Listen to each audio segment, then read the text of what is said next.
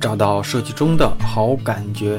大家好，我是大宝，欢迎来到大宝对话设计师。欢迎来到本周的大宝对话设计师。今天的这位嘉宾，我印象里啊，在我们这个节目开播第两三年的时候，就被几位同学在群里、私下里不同的推荐和点名，希望能够邀请他来上嘉宾的人。如果大家混迹站酷，是位老酷友，我相信啊，他又是一位你躲不开的超人气设计师——杰士邦的杰克老师。有些设计师出身大厂，有些设计师拿过大奖，但还有一类设计师。提到他们，首先会让我们联想到一个垂类的专业类目，似乎他们把某个类目逐渐的推广和传递给了更多的年轻设计师。杰克老师就是在战库各大高手之中，一提到他，就会马上联想到合成这样一个类目的超人气设计师。我们这个节目听众里不少做电商、做创意的年轻听众，所以每过一段时间，就有同学期望我能够邀请杰克老师来给大家做做交流跟分享。这次的对话啊，挂在我脑子里很久了。我们约了几个月，也准备了好几周的时间，终于有机会跟杰克老师开始这样一期久违的对话。所以呢，咱们开场不多说啊，赶紧开始今天的节目吧。那先请嘉宾跟大家打个招呼吧。好的啊，大家好，我是杰克，呃，杰士邦的合伙人兼设计师以及讲师，呃，很开心来到。我们的对话节目与大家见面，杰克老师呢，在一开场啊，就把自己的这个不同的身份哈，都跟大家介绍出来了。其实大家哈，我相信咱们听众啊，大部分都是设计师。其实我们这个对话节目里，我觉得最起码有三分之一左右的同学是电商设计师，还有三分之一左右可能是互联网，但是还有大概三分之一，差不多前后的就是品牌呀这种设计公司这种的身份。然后有很多同学哈，其实，在过去的节目里一直都 Q 我，希望说能够让咱们的杰克老师上节目跟大家做做分享。那这期节目呢，咱们就跟杰克老师好好的聊一聊。咱们在开始的时候，你看老师也说了哈，自己是一个电商设计师，然后也是一个老师，对，然后也也也也做一些设计教育嘛。咱就一个一个聊哈，就是你目前你觉得？你自己的这几个身份里面，你最重要的一个角色是什么？工作比例上和你自己最认为身份中权重最高的这两个可以同，可以是相同的，也可以是不同的嘛？你可以跟大家聊聊不？嗯，哎，好的。我目前我自己的身份更多是一个讲师，嗯，讲师的角色。因为在公司里面呢，我既担任讲师合伙人，也担任了我们公司的人力资源。嗯，呃，怎么说呢？我我们公司的整个设计部的组成部分。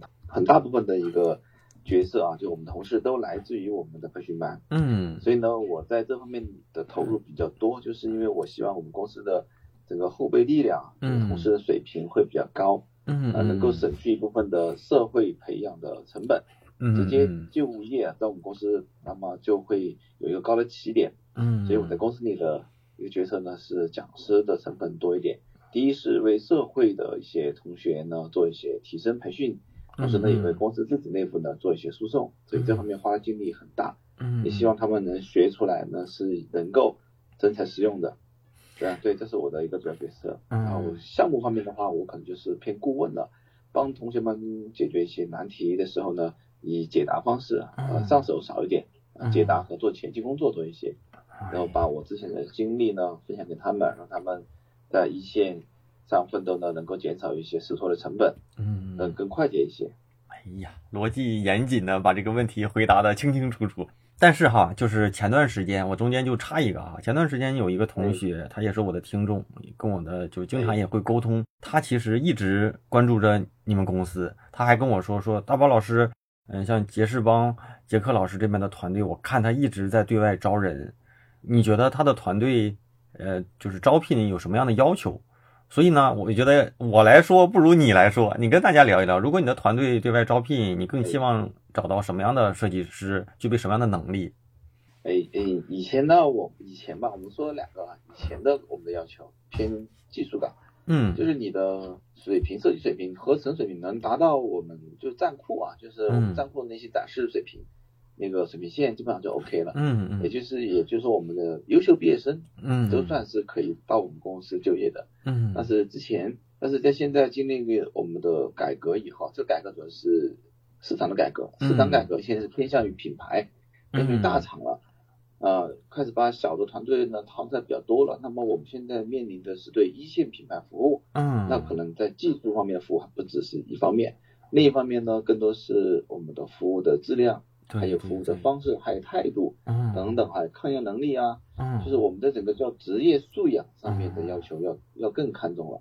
最后你的能力呢，我觉得差一点点还好，啊，职业素养一定要高，因为我们对待的甲方是比较专业甲方，嗯，嗯，每次遇到问题的时候呢，我们是怎么去回答和解决甲方的需求，嗯，啊，这方面的态度问题比我们的能力问题还要看得重，嗯，还有在团队里面的影响力，呃，以前设计师呢比较单打独斗一些啊，比较偏向于技术宅一点，但是现在我们经历到一个团队发展。会要求设计师要有很良好的沟通能力，要有比较好的团队凝聚力，嗯。啊，能够比较有正能量和正向的一些思维和想法，啊，所以现在我们招聘方向呢叫做更偏向专业人才，嗯，不仅要看他的一定的啊，现在我们是一定的设计能力了，嗯，更多要把他的学历要往上抬一抬了，嗯，因为学历它是另一方面反映了一个呃一个同事的逆商，嗯，他的逆商能力。就是他能够去突破他的那些学习啊，那他肯定会经历很多的困境，他的逆商一定是高的，所以学历有一定的考核。嗯，哎，那杰克老师现在自己的这个团队大概有多少人呢？大概是怎么样一个架构？要是方便，可以跟大家聊一聊。好，这个比较简单。我们现在团队架构在八十人常驻的一个样子，常常驻八十。我天，这么多人啊！目前哎正在扩张。往一百人走，然后我们现在呢，构架是一个讲师部门，然后一个销售部门，嗯，还有一个客服部门，嗯嗯还有一个摄影设计团队啊，以及啊摄影团，还有品牌策划部，还有一个设计部，哦，这是一个特别完整的一个团队，五到六个，对，五到六个部门组成，然后。要求上面，现在我们是比较重视我们在新的发展上面比较重视我们的三 D 摄影以及视频部门这方面我们的重点发展啊，因为我们有培训部，所以会有我们的运营客服啊加讲师团队这样子。那讲师还会参与到那些设计对外的这种设计服务里去吗？嗯，会的，因为我们有个要求啊，我们公司的理念叫做做有销售力的设计，讲有销售力的课程。嗯，也就是。要把真实的案例要拿到我们的课间里去，嗯，就要求我们的老师不是一个纯老师，而是他本身就是一个设计师的角色，他必须要能够在一线上面取得一定的成绩，能够服务好我们的甲方，对他讲出来的课程才是真实的，而不是虚假的。所以啊，同学，我已经帮你问了啊，对于这个自己的能力要求，然后自己的这种擅长点，你可以配合着杰克老师。说的这些啊，自己找找自己的现在是不是匹配，然后到时候也可以自己试一试啊。这个是我替同学问的，刚才插一杠。但是你看哈，呃，杰克老师刚才也说，其实早期招设计师都是在站库上看到这个，相对来说这个执行能力差不多，我们就基本上算是达到了自己的这种招聘的能力哈。但是我说到站库，其实我就避免不了说一个。就是说一类吧，就是我包括说跟宾客，包括跟大杰这些设计师，我们都在节目里做过对话。就是你看站库这么多年，它沉淀了好多细分门类的这种人气设计师，比如说精修什么版式、字体，呃，什么修片、摄影，然后再到合成。其实我自己觉得哈，因为我早些年是在广告公司，我们在早些年的这种从业里面就没有说什么合成，还有是一个单独的门类。但是，比如，但是后来你会发现，合成现在也算是一个细分领域的一个那个专业技能了。而且，我觉得这个专业技能的发起或者是初始的这种创创立吧，或者是给大家带来这种影响，应该就是从杰克老师这开始的。大家可以从，我觉得差不多，因为战库 沉淀下来，你包括说说字体设计，也是战库里面这些像宾客这几个同学慢慢的给带起来，大家开始关注到这个门类，然后再有什么精修，对吧？然后再到像合成这些年，感觉说电商设计师合成是一个不能说是基础要求，但是一定是一个专业要求比较高的这么一个技能诉求了。所以杰克老师可以跟大家聊聊这个合成你理解的这个能力，包括说它应用的领域，包括说哪些设计师需要具备这样的能力，在未来这样的话可以跟大家一部分是科普，一部分是大家聊一聊。对，好的，好的，我来把它拆解一下啊。那个合成，呃，历史啊，那历史就是最开始为什么会做的事情啊？其实以前就是其实就是一个绘画。呃，我理解合成以前我们是纯画出来的，就是把设计师脑中的那些想象的东西，嗯，通过绘画来实现。那合成为什么我后来开始用呢？我发现它其实可以有些素材它不用画，有些道具、些早期素材就把它合出来了。嗯，那这个在我们的影视概念设计里面，我们以前叫做 mud painting，嗯，是一种独特的做概念设计的技巧。嗯，它可以快速的将现实的世界和一些虚拟的。想象世界进行结合，达到一个效果。嗯，啊，就是把你脑中的东西通过你的技法，呃，向真实的世界去还原。好，那现在其实合成呢，它我更像我更像个后期能力啊，它是后期能力。嗯，以前拼素材，对啊，现在其实素材已经不需要拼了，嗯，因为有了 CCD 的帮忙，嗯，3D 的渲染，那你更多是把合成的那个后期技法用在你的。画面的美观度上面去，对对对，策略的方向，我觉得是全领域都会涉猎。第一个呢，广告公司你要去做海报，嗯，对吧？你要做海报，然后你要去贴一些 VI，嗯，那那它也叫合成啊，啊，然后到了电商领域呢，你做大促啊，大促就是你天马行空的会出现非常多的元素，对，把它合起来在一起，那也要合成。啊，到了你的 CCD 里面领域。啊，那你的 CCD 炫出来可能不是特别好的效果，你还需要去精修它。那你精修你的 CCD 画面的时候呢，它也叫合成。对对对。好，还有呢，到了游戏里面，哎，游戏里面很多的这个远景啊，啊，它其实并不是那个 3D 模型，它要减减掉自己的模型的量，它可能就需要一张画，一张 GPG。嗯。它远景可能是平面的，所以它也是合成出来的，它会降低我们的模型量。是啊。所以呢，我觉得合成它算是一个后期能力，是只要你去做视觉，基本上视觉创意啊，哎，做创意的你都需要嘛，你你要把你脑中的东西给实现实现出来，就看你脑中的想象力有多少了。对，我觉得现在可能实现的实现的方式，相比于早些年它更简单一些，但是呢，对这个门槛可能高了一点。比如说以前好像全靠找图。找不着的图只能去拍，甚至找模特是吧？还得去授权。现在呢，有 3D 这种技后台的后期的这种技术，那它的门槛高了，但它实现的效果比以前可能更进化了。你想要什么样的东西，现在拼的可能更多是想象力和最后的这种呈现执行了哈。哎，就靠你的你对一个完整画面的判断啊，这个你的统筹能力够不够强？嗯，因为有时候你会确实能想到很多元素，也能炫出来。嗯，但是你去统筹在一起的时候呢？就欠一点火候，那这个整个画面的美感能力，嗯，那就是需要你去用你的合成技法。对啊，其实我把更简单、更简单说，这不叫合成技法，它叫一个绘画技术。嗯，所以我理解的合成，它是绘画，嗯，它是一个美术，它不是说 PS 的东西，跟 PS 没关系。嗯，对对对。那像杰克老师带了这么多年学员哈。就是有没有统计过你的学生们大致大致都是来自某哪哪些领域最多的，哪个领域最多的？哦，嗯，最开始肯定是电商了，因为以前呢我是做电商，在那个年代，电商讲究花里胡哨，然后讲究天马行空，嗯啊那个时候因为当时你知道那个时候电商是小而美，然后大家又没什么成本，对一个视觉的所付出的那个成本和投入啊。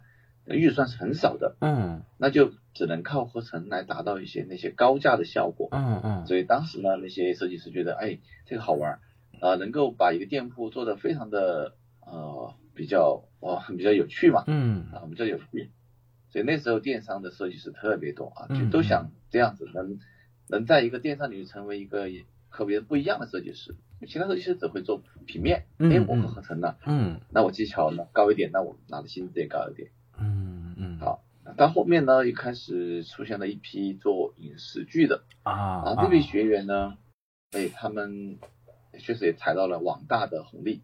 现在不是网大现在很火吗？嗯嗯，网综啊，网剧网大，哎，需要很多的设计师来做海报，哎，啊，然后就又诞生了一批做，那就真需要合成了。嗯嗯，因为这些就真的是把很多明星模特儿素材拼合在一起。对对对，这样子。哎，然后后来呢，又有了一批游戏行业的啊，哎，游戏行业哎呀，游戏行业的他们要去做概念设计啊，也在这儿学，啊，做。所以现在我基本上三批学员呢，一批电商，嗯，一批游戏啊，一批做影视，嗯，这三大类型。应该还有一批人，就是那种广告创意的吧？还是说这批创意人他在工作里面本身就能给他磨出来？哎，有有，但是这个量很少，因为广告创意他说怎么说呢？我们那批人就是干这个的。嗯，哎，看站站库所接触的，呃，好像过广告设计的应该不怎么多。古田路九号那边的好像多一点。对对，站库上好像确实少，因为这批广告人早些年广告不就是平面海报，然后创创意海报，嗯，就是把产品融到一。平面的话，对，平面海报好像还没这么合成的要求不多，它偏版式多一点。对，对对对对，哎，偏版式多一些。那你看这么多年了哈，你说其实应该数千名设计师你是接触过了，这么多设计师哈，其实我会跟这些带学生的咱们的设计师和设计老师都会问一个，就是有没有这么多年让你印象深刻的这种学员或者是学学员故事，可可能是让你感动的，或者是可能会觉得某些挺奇葩的，甚至很特别的，有没有这种的可以跟大家分享分享？我觉得应该肯定有这种。对，从早早些年起啊。早些年起，因为我们啊，那我一个学员很多学员就是就是绰号啊，这不是真名。嗯嗯，绰号比较多。呃，早些年呢有叫飞宇的学员，嗯，当时很勤奋啊，然后为了学好一个东西啊，就数次复读复读，复读了三次，然后呢模仿他，把他的每次的进步和变化都会贴给学员看，我们觉得这是一个非常刻苦用心的，甚至于他成了我们。整个社群的管理员啊，因为他特别用心。嗯。啊，另外一个学员呢，啊，还有当时啊，当时还学员，当时为了听课啊，就是没有设备去网吧做作业啊。当时我们有个网吧哥，我们叫网吧哥，作业是在网吧做的，熬了几个通宵，而且听课，人家觉得在打游戏，他听课，这就是他是一个另类。对对对。那些学员真的是很很努力的。另外一个我比较深刻的是，那我的大徒弟了，他属于关门弟子了。嗯嗯。从嗯江西来到了成都。嗯。啊，通过线下又从线下带他待了一段时间，然后又去了北京啊，他去做影视啊，特别喜欢影视剧。嗯。喜欢的不得了，那就为了这个行业辗转周折，就先学电商，反正先认识认识啊，来成都啊找点工作，你在里面啊干了时间，最后呢在这一。自己接私单，通过各种周旋，去到了北京。现在呢，也用了自己的团队啊，生活也差不多也算比较独立了，混得非常的非常的好啊，在影视圈内啊，算是大哥了啊。然后什么长安十二时辰的海报啊，都出自于他手。哎，真行，算是啊啊，可以。他是一个非常刻苦的一个孩子啊，而是门外汉，没学过美术，就是一个另。从另外一个行业转进来的啊，叫叫叫大大锤啊，我们经常会提到他，我们的大锤设计师。其他的学员呢？其他学员，当然还有还有一些是我最贴心的一个合伙人呢，就是你群里看到的秋水，嗯啊，曾经是学员，后来转成了运营，然后一直跟杰斯邦一起跟了八年时间啊，在一起啊创业。对，那个我相信这么多学员里面一定会有一些。就本身人家要不就是努力，要不就是天天赋本身就挺好的，老师给他开了个窍，最后人家就起来了嘛，是吧？然后你刚才说你那个学生现在在北京做影视的这种海报，他应该是现在的工作成就感跟这种工作强度应该都是并行的吧？也是做这行应该是最考最费脑袋，而且是压力强度最高的吧？那设计行业也不叫最哈，应该是这个叫。设计行业的主旋律，因为设计行业涉及到要做创意就需要灵感，而这个行业我们怎么看待？它是一个准备时长很长的工作。对，很多时候呢，我们工作时间很短，但准备很长。那么加班嗯和熬夜，为什么我们避免不了？因为有一点啊，老板就是就算我们的老板，我我现在也是公司的老板，嗯，我们不能一直为一个设计师准备时间买单的。我们要为成果买单，但是不会为准备时间买单。但这个行业没办法，它是需要准备时间。那这个准备时间跟你的阅历相关了。你阅历高，能力强，准备就短，对，这个效率高。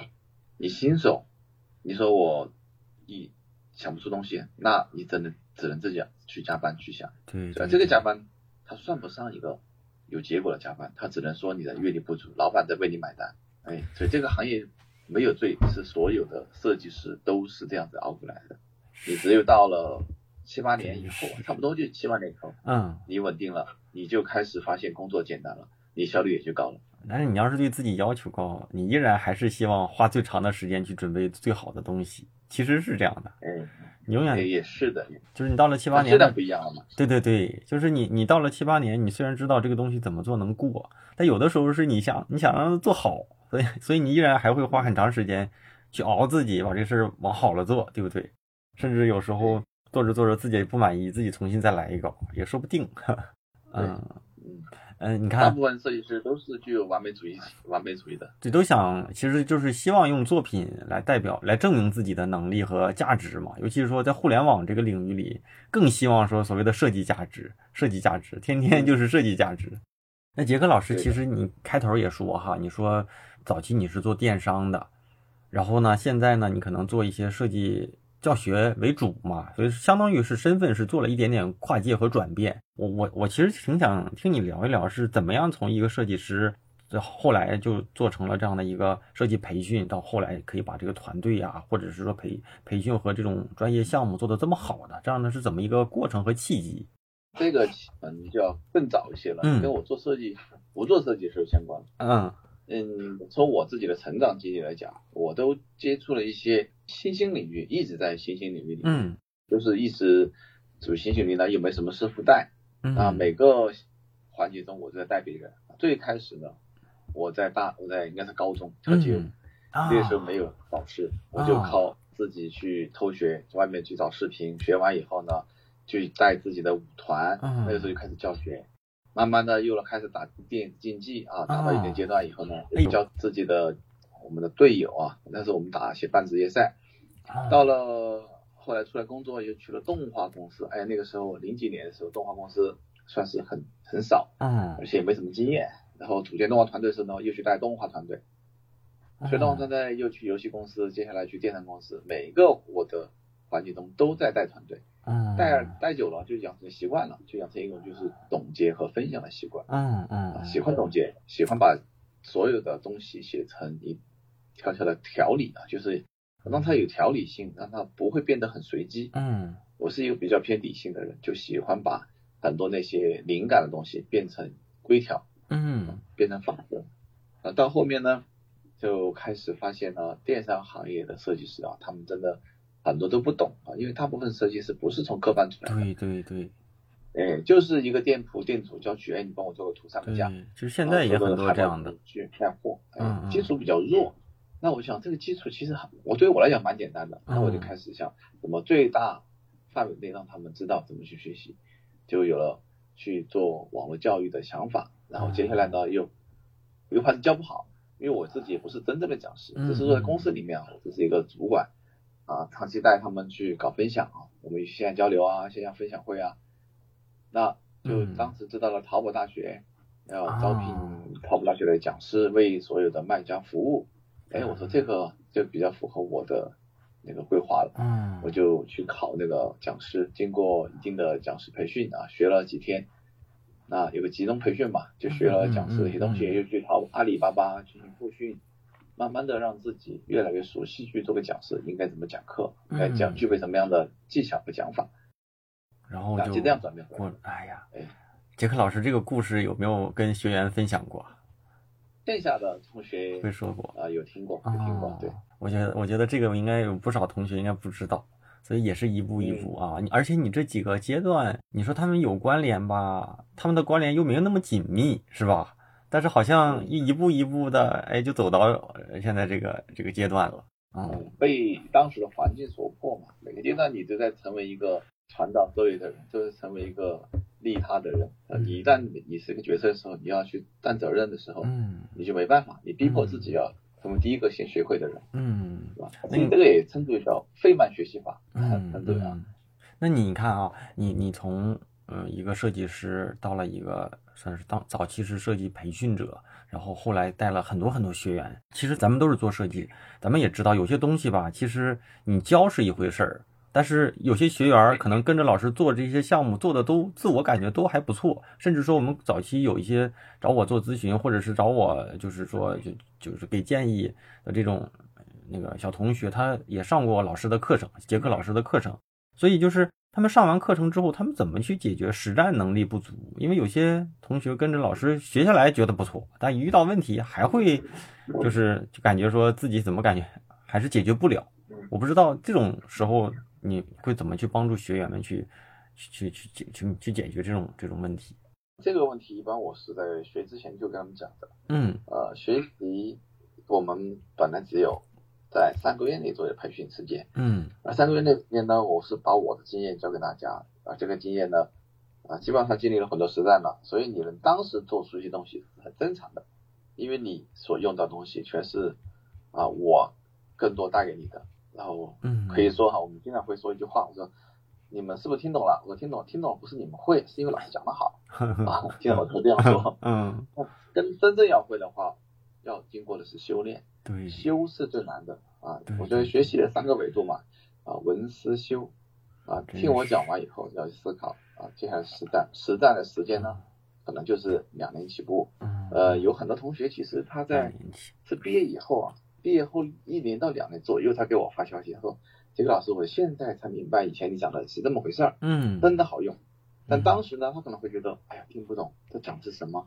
不明白。”这是算一个呃叫做认知屏障，这屏障你需要通过练去突破，用针去戳它，嗯，你戳破了就真的懂了。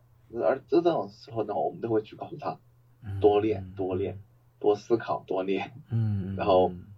到时候呢，自然而然你的那个叫做你的脑中的即视感就开始慢慢的显现，你就会发现你做图的时候呢，你还没下笔，你那个空白的布层上面就有了你想要的东西。对，开始你总是模糊的，当你经验越足，你下笔就知道了啊，原来应该从这儿下笔，从那儿下笔，啊，这就是。所以学习的第一个，老师可能给你带入门的，嗯，那你学的好不好？分第一个啊，你有没有认真听？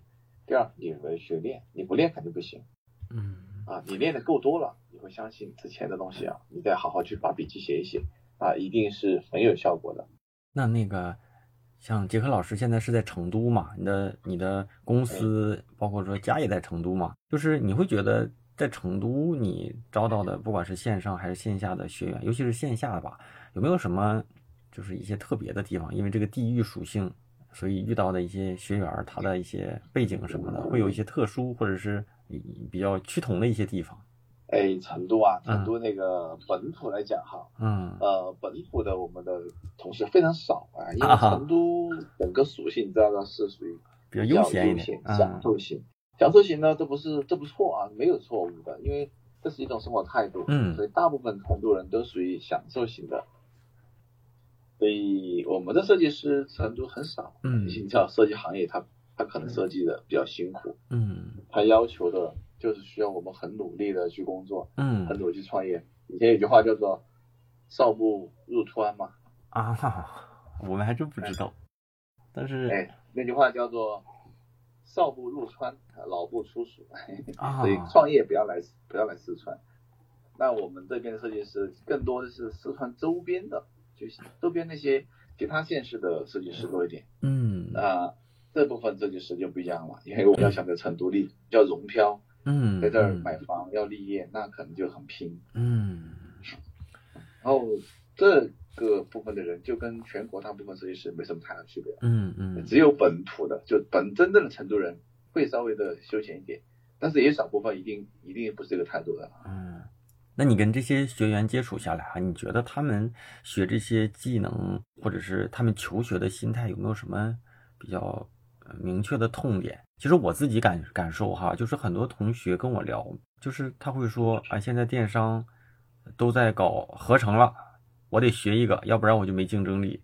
然后后面有一些同学说，哎，现在有一些公司都得要做 C 四 D 了，那我都我得学一下，要不然我就就是也没竞没竞争力，或者是工资薪资上不去。所以他们会把这个东西当成一个谈薪的筹码，而不是说我增加设计。专业能力的一个一个一个筹码，其实我不知道你有没有这种感觉，因为大家可能觉得这个我学会了这个软件，我会我学会了怎么去拼这个图，好像我就学会了设计。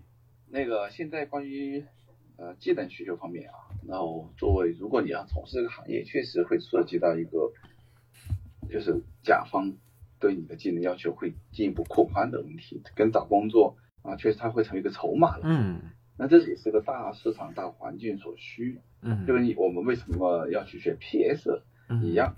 那可能 PS 也就是这个行业所必须的了，慢慢的 CSD 也成为了这个行业所必须的了。对现在的设计师要求来讲，就会多一项技能。嗯嗯。啊，没办法，这个是现实所需要的。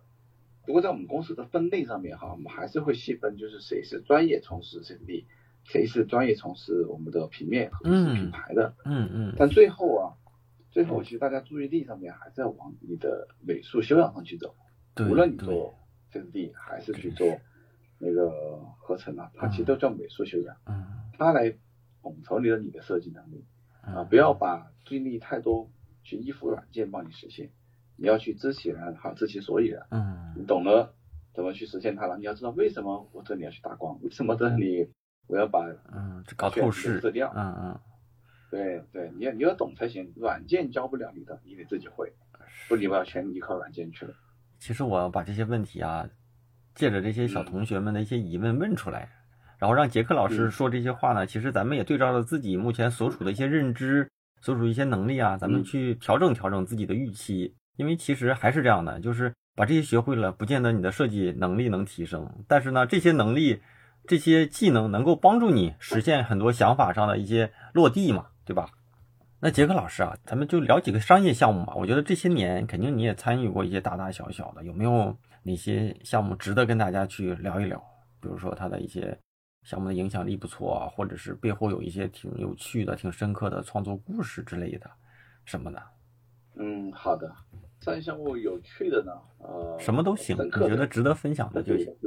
有一次比较有趣的是关于共创，嗯，那就是我们的甲方从直接他的呃从那个是安徽啊，从安徽。从芜湖直接飞到成都来到我们公司，那次他带了几个小伙伴，嗯，那小伙伴是我们在现场去共创出一个画面，然后在我们的黑板上画出来的，画完黑板上我们就拍板说啊就这么做，啊，接下来呢我们就把甲方留在我们公司了，甲方也在我们这儿学了三天，就是 又当甲方又当设计师，直接在这里三天三夜关在我们成都没走。然后我们在最快速度内一周星期内搞定这个项目，这次是我们非常高效的一次合作。嗯，那比较有趣的就是把甲方的设计师变成乙方设计师，哦，还是比较有意思的。我觉得，哎呀，这个活儿这碗饭吃不了啊，还是回甲方好一点。嗯，还是比较苦的。是，而且工作的压力也比较大，相对来说。对他们本来是在出个差，指导工作变成了在一起学习，啊，给他安排了几个电脑。嗯，哎啊，今年其实今年还遇到一些项目，嗯，是我们跟培训部一起去接了一个项目，嗯，本来是设计部门做的，但是在档期很满很满，我说好吧，行吧，那我们就讲师部出动，嗯，那一次呢，我们整个讲师团队，嗯，在一个月内啊，我们就搞定了一个项目，是非常高效的，做出了三个呃三个活动页，嗯，也是算我们啊，算我们整个公司创造了一次，在一个月内做出。这么多业绩的一个奇迹了，嗯啊，是所有讲师全力以赴去实现的。嗯，哎，那你说到做这种活动，我我就稍微多一句啊，就是现在团队里还会有人去做，比如说像创意文案这样的角色吗？还是说都是设计跟运营去做？呃，我们有一个品牌部和策划部嘛，这两个部门负责前期，我们主要是让呃主美部分的啊，就是这职位更高的职位的人去做前期工作，做好成熟。并且做好我们所有的检查细节的把控，后面呢才是我们的中高设计师去完成落地执行。嗯，原来，哎，分开的工作还是比较有一个呃步骤的顺序。嗯嗯，行，我觉得前面啊，我觉得这些跟大家想知道的一些听杰士邦的这些故事吧，啊，包括说杰克老师的一些角色哈。我也都聊完了，但是后面的一些话题更个人一些，而且基本上一些嘉宾我都会问类似的问题，而且我相信这些问题可能别人应该问你的也不多，你跟大家就这种这种开放式的去聊这些话题的机会啊，或者是也不多哈，咱一个一个来聊啊。第一个啊，这个问题我我是必问的，就是现在你最正常的一天是怎么度过的？你可以从。从早上一直聊到你晚上睡觉这样的一个比较日常的工作日的一天。OK 啊，带着带着时间也行，比如说你一般喜欢几点钟起床到几点钟睡觉这样的聊。我 我们公司是一个错峰上班，嗯，为了避开那个高峰期，所以我们上班时间稍微晚一点，十点钟，嗯，啊，因为我大概是九点钟起床，九点钟起来就去，呃，我会先看看股票，嗯，现在平时会做一些金融的学习，先每天会对啊看看股票，然后再去公司。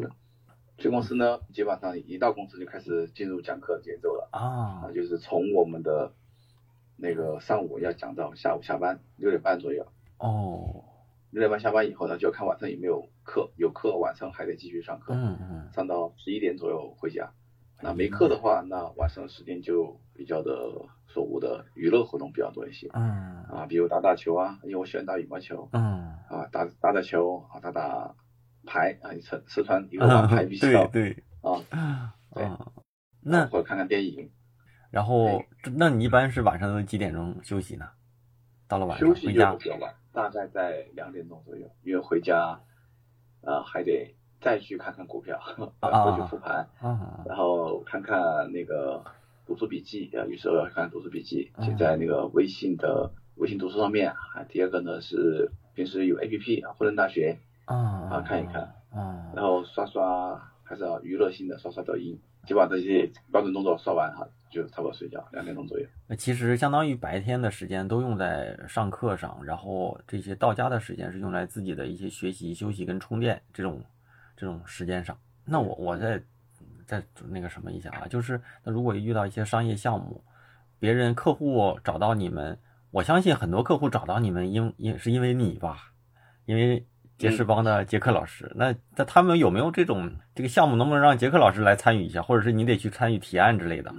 哎，以前会比较多一点，嗯，这几年其实团队的发展越来越好以后呢，我我们公司有核心的去结构化，慢慢的我在退出这个设计舞台，再变成公司公司品牌啊，对公司里的另一个角色，我成为公司的 HR 吧，这种这种类型的啊，呃，也在。推公司品牌多一点，然后也并不想让他们来多找我，因为我觉得这个要把舞台让给我的其他的合伙人，嗯，我不能一直去把公司所有事情干完。哎，有没有这么多年对自己影响比较大的书或者是电影给大家分享分享呢？一本书或者一个电影或者都行啊，随便一个都行。书的话，嗯，看我看现在以前看看策划类的书啊，嗯嗯，还是要看一下那个我们。已故的那个策划师叶茂中的书也看，叶茂中，嗯，然后看了他的，但是也要看一些关于修行方面的书，嗯，啊，比如稻盛和夫刚刚也是，稻盛和夫刚过世啊，嗯，对，稻盛和夫先生的精神学啊，他他的管理理念也要学习，活法干法啊，对对对对，对，哎哎，看来今年这两位大大师啊都离我们而去了。呃，电影的话，电影倒看的特别多了。电影可能就不是影响生活的，电影是算我自己的一个爱好。嗯，看电影，我基本上是把豆瓣前一百、两百这些基本上看完过。嗯，从小就养成一个看电影的习惯。不过我嗯不去做设计师，大概率还会去做动画片，因为以前我做动画片嘛。嗯，也就是想着做一些好看的电视啊、电影啊。嗯嗯嗯，对，这样子。那。杰克老师，你觉得你自己是一个偏属于那种学习型的人格，还是实践型的人格？就是在这个，嗯，这个区别在哪儿呢？就是有一些人是，就你看哈，有些人是我想做电商，所以我看电商，我需要合成 C 四 D，我学完了我再去入这行。但有些人是这样的，我进入电商这行了，我发现，哎呀，现在开始需要 C 四 D 什么，我就自己导，需要什么我自己补充，通过实践去慢慢去积累。但有些人是我准备了我再上，我没准备这个能力我就先不入行。我这是举这么一个当下这么一个例子啊，所以你看你做这些事情，比如说，嗯，你从设计师到老师，我我更认为觉得这是实践出来的，而不是计划出来的吧？我自己这么感觉啊。比如说再到你看你们做一些商业项目也什么的，这些可能我不知道这个算不算是实践出来的，慢慢探索出来的。嗯，那这样说的话，应该是实 验多一点，嗯，学习有。因为我也会充分准备一些事情。嗯。但是呢，如果你真没准备，要去让我去打一个仗呢，那我就还是迎难而上。嗯。呃，就边做边去入行。嗯。因为我记得我有深刻的事情是，我跟我同事以前去接一个策划项目，那时候我们还不怎么会啊。嗯我们偏视觉服务，没有怎么做策划。那逼到那个时候呢，我说那怎么办呢？我们就马上去买本书。啊。啊，从那个京东下单。嗯。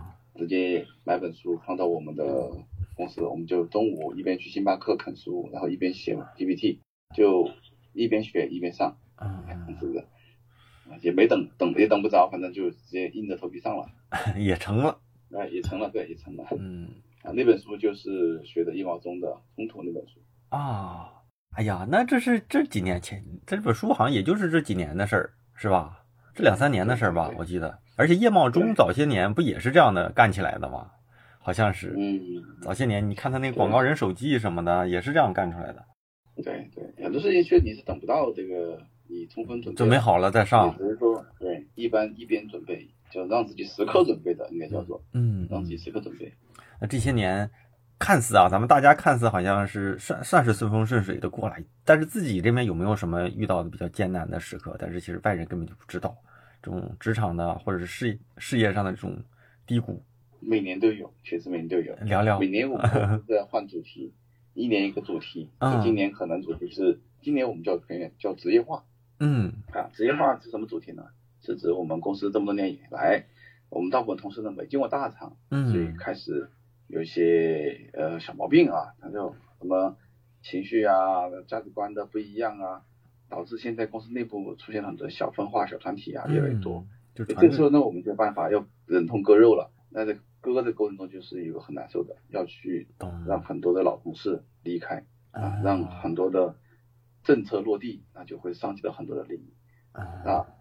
所以今年呢，就会有涉及到很多的内部改改革的问题，那就是一个面临的辛劳一个更替，这种阵痛是非常痛苦的。对吧？你会觉得你看啊，这么久的人，然后怎么突然这样子了？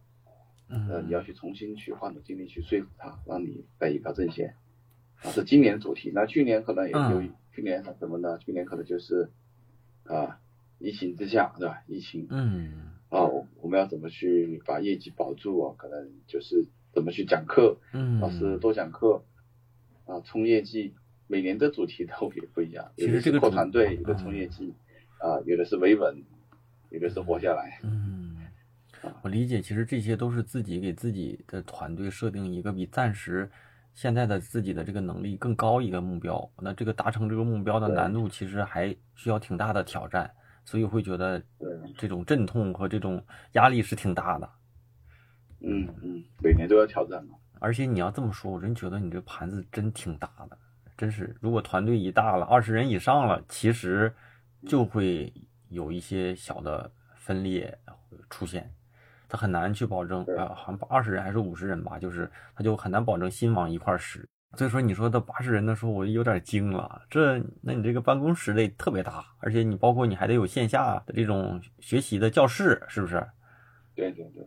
哎呀，真厉害，真厉害啊！我觉得这些像咱们这些设计行业里做设计培训的，是不是你这个属于团队最大的？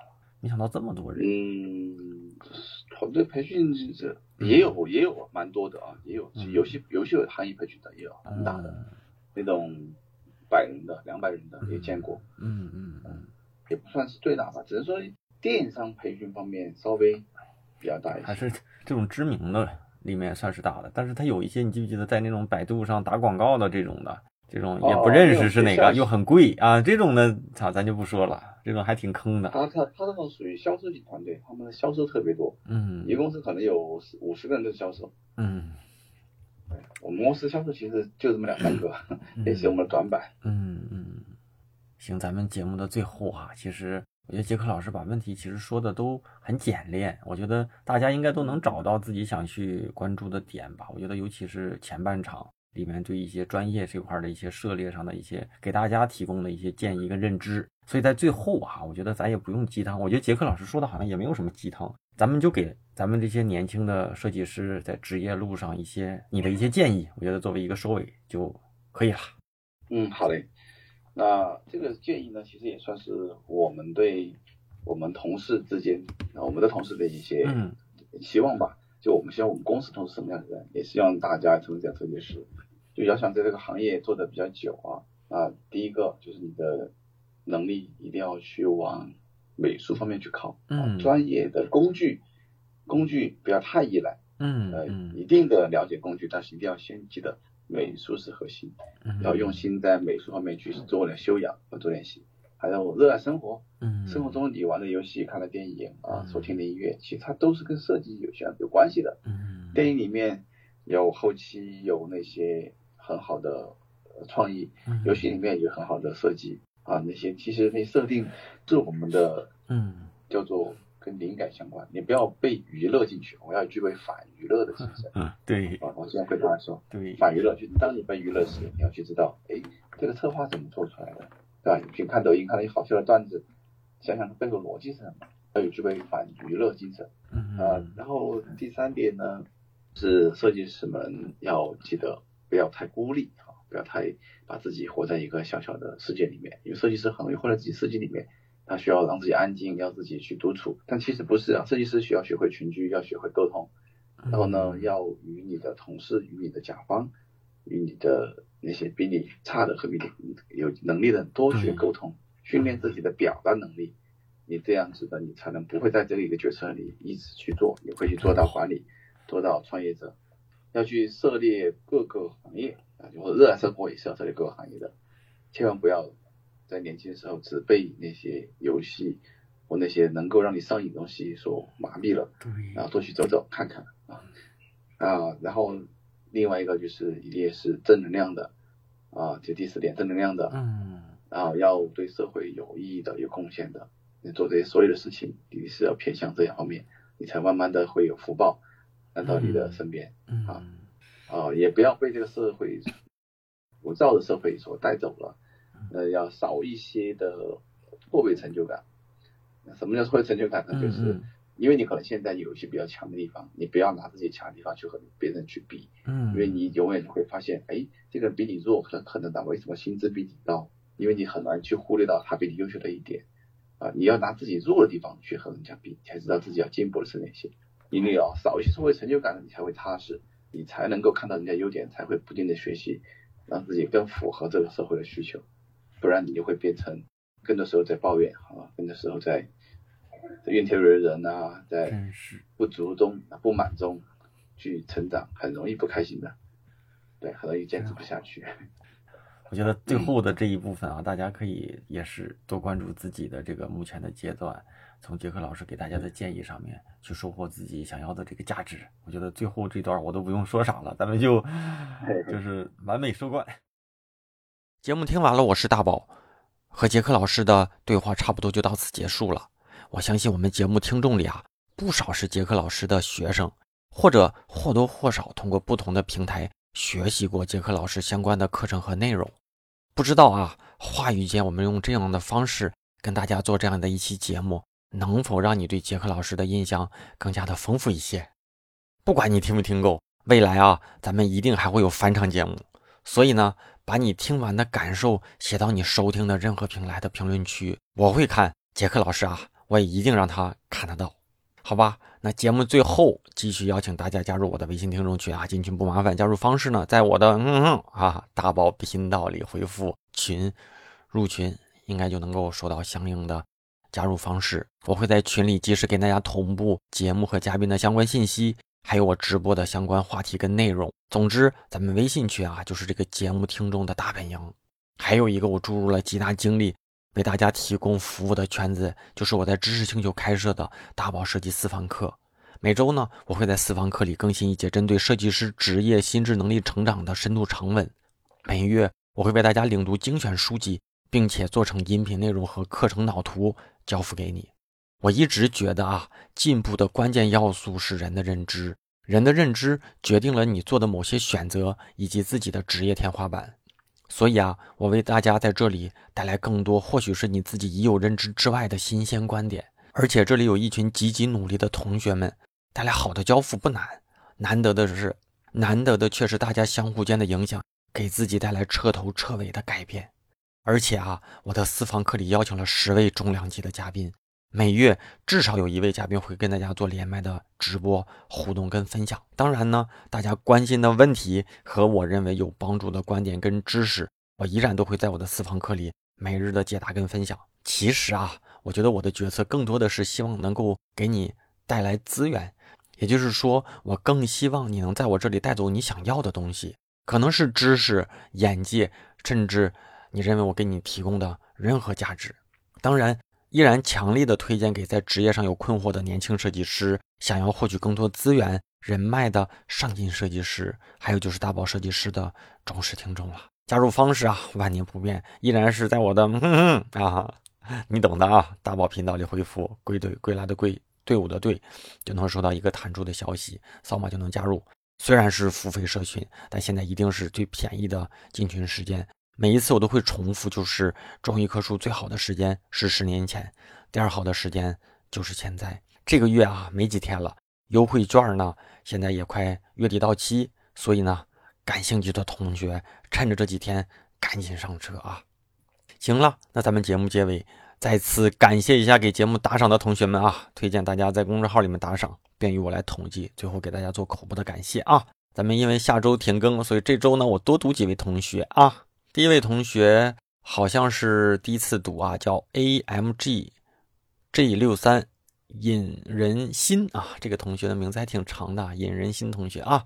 下一位也是老朋友花蜜子啊，下一位同学是性之。歇比啊，这名儿 性之歇比啊，谢谢同学啊。下一位也是老朋友迪克吉啊，再下一位咱们的钉子户之一啊，新晋钉子户之一叫 Y O A U 啊，这位同学很可爱，终于啊在后面给备注了一个中文啊，叫 U 奥啊，U 奥小兄弟。下一位也是咱们的老朋友啊，每一次我都读不出名字的这个小猪猪啊，小狗狗啊。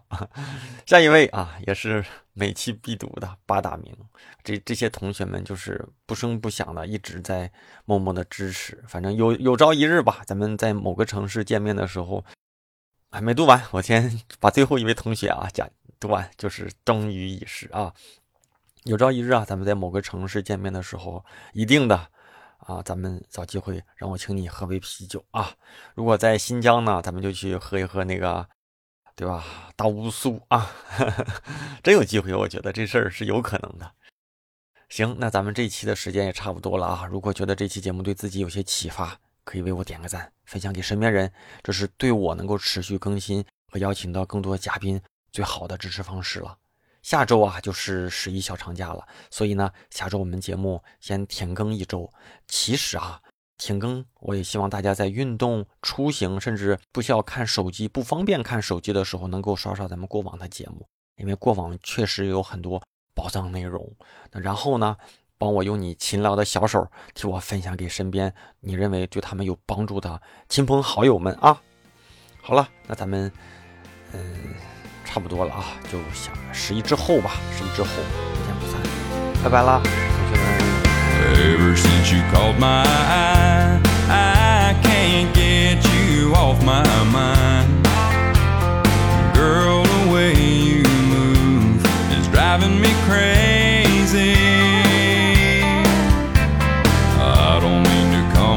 Strong,